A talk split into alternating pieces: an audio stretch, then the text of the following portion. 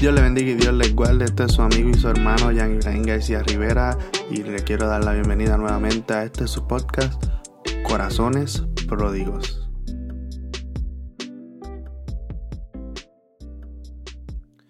En el día de hoy quiero hablar sobre el tema que nos afecta a todos de una manera u otra, especialmente si nos encontramos en una posición en alguna organización, trabajo, proyecto o en la misma iglesia.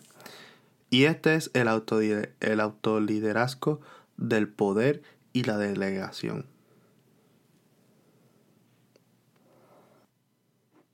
Para estudiar lo que es este concepto de la delegación, quiero verlo a través ¿verdad? del lente bíblico y de las historias que encontramos en la palabra. Y la primera historia que quiero que veamos la encontramos en el libro de Éxodo. Y es sobre Moisés. Y hubo un momento, ¿verdad? Luego de que Moisés sacara con la ayuda de Dios al pueblo de Israel de la esclavitud en Egipto, ya cruzaron el Mar Rojo y se encuentran en el desierto. Y en Éxodo capítulo 18 que encontramos la parte que voy a estar haciendo alusión. Y es que, ¿verdad? Luego de que sacaron agua, de que Moisés sacó agua de la roca. Y antes de llegar al monte Sinaí. Y es que viene su, el suegro de Moisés a donde él. Y él está observando de antemano que, que Moisés estaba haciendo demasiadas cosas. Es decir, que estaba pendiente a tantas cosas y a tantas situaciones que estaban ocurriendo dentro del pueblo que, que, alzaron una preocupación en, en Yetro. Y él va a donde Moisés para decirle, mira, yo entiendo que tú estás haciendo demasiado, entiendo que tienes demasiadas obligaciones, tienes demasiadas preocupaciones encima que entiendo que te están cansando, que te estás agobiando. Y lo vemos así en el capítulo 18, Versículo 17, que Yetro le dice, no está bien lo que estás haciendo, le respondió su suegro, pues te cansas tú y se cansa la gente que te acompaña. La tarea es demasiada, demasiado pesada para ti, no la puedes desempeñar tú solo. Porque tenía todo ese poder encima de él, tenía demasiada tarea, tenía demasiadas obligaciones encima de una sola persona. Y es que cuando ¿verdad? uno tiene diferentes objetivos para alcanzar y diferentes tareas encima, en algún momento uno se va a llegar a cansar. Es causa y efecto. Sabemos que la vida se ríe por esta, por esta relación de que hay una causa y llega un efecto. Pues si tienes muchas tareas y muchos objetivos que alcanzar, en algún momento obviamente te va a llegar a cansar. Y podemos entender, podemos sobreentender que lo que Yetro le quería decir a, a Moisés es que la sobrecarga sacrifica la longevidad. Oye, cuando tú estás, cuando tú tienes tanta carga encima, estás sacrificando la, tu longevidad en, en, la posición, no solamente en la posición, sino en la calidad de lo que tú quieres lograr con tu liderazgo o el, o el proyecto que esté al frente o etcétera. Cuando tú te sobrecargas, tú te estás limitando tú mismo a poder durar más haciendo efectivamente lo que tú quieres lograr hacer. Y eso es lo que está diciendo Jetro a Moisés, le está diciendo, mira, esta carga es demasiado para ti y te va a cansar. En términos modernos podemos decir que lo que te llegaría a tu vida sería como un síndrome de burnout porque estás desgastado has estado utilizando todas tus fuerzas para realizar todas esas todas esas responsabilidades que tienes en tu hombro y te va a llegar a desgastar. Por lo tanto, estarías sacrificando tu longevidad o longevidad por querer hacer todo tú mismo, cuando en realidad hay tareas que podemos dejar que otras personas las hagan sin sacrificar la calidad y el tiempo que podemos estar al frente.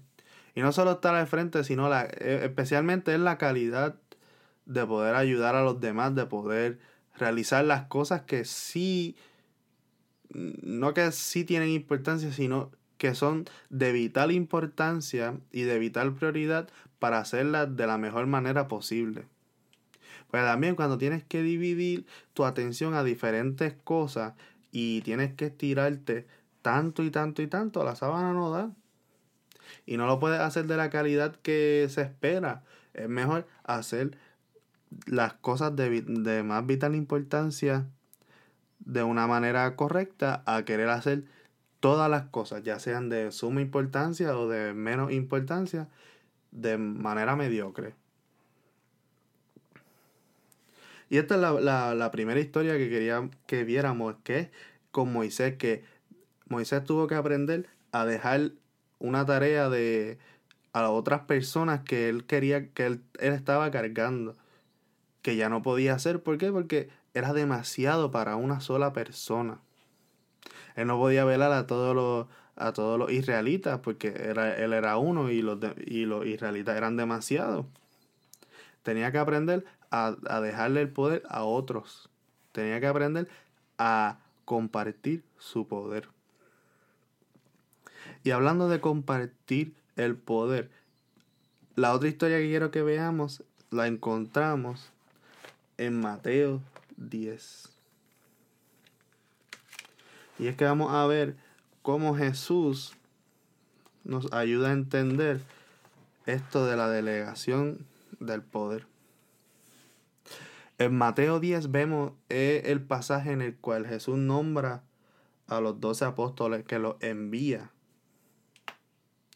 Y en el versículo 1 dice que reunió a, sus, a sus doce discípulos y les dio autoridad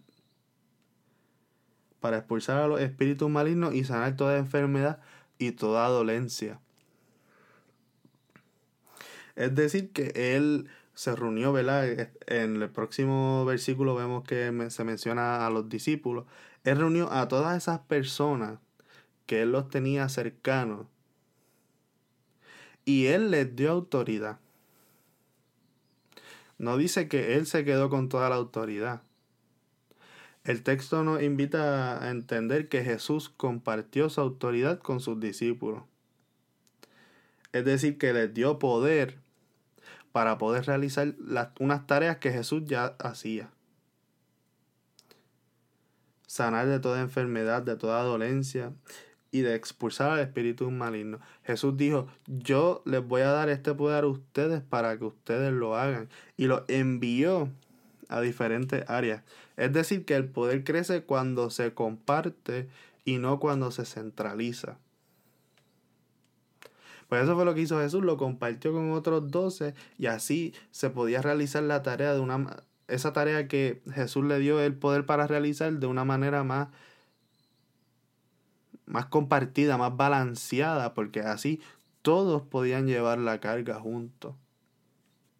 Es decir, que cuando cada uno carga su propia, su propia responsabilidad. Es decir, que cuando llevamos las cargas de lo que nos toca, de lo que se nos ha sido delegado, las tareas se convierten más fáciles. ¿Por qué? Porque está todo ese poder que ha sido compartido trabajando para ese cumplimiento de las tareas que queremos que se logren. En conclusión, debemos autoliderarnos en cuanto a lo que a lo que dejamos que otros hagan, en lo que permitimos que otros hagan para el cumplimiento de las metas y los propósitos que hemos trazado. Cuando centralizamos el poder en nuestra persona, ¿qué es lo que queremos lograr? ¿Nos queremos hacer necesarios? ¿O queremos que las cosas fluyan y permitimos que los demás trabajen también para el cumplimiento de los propósitos y de los objetivos? Debemos permitir que los procesos puedan ocurrir sin nosotros para no llegar a desgastarnos y que todo el equipo esté empoderado y el trabajo sea efectivo. Síganos en nuestras redes sociales, en Instagram y en Facebook, bajo el nombre Corazones Pródigos. Y recuerde suscribirse mediante su plataforma favorita para escuchar podcasts. Espero que les haya agradado este espacio y que pueda compartirlo con sus amigos, familiares y conocidos. Dios le bendiga.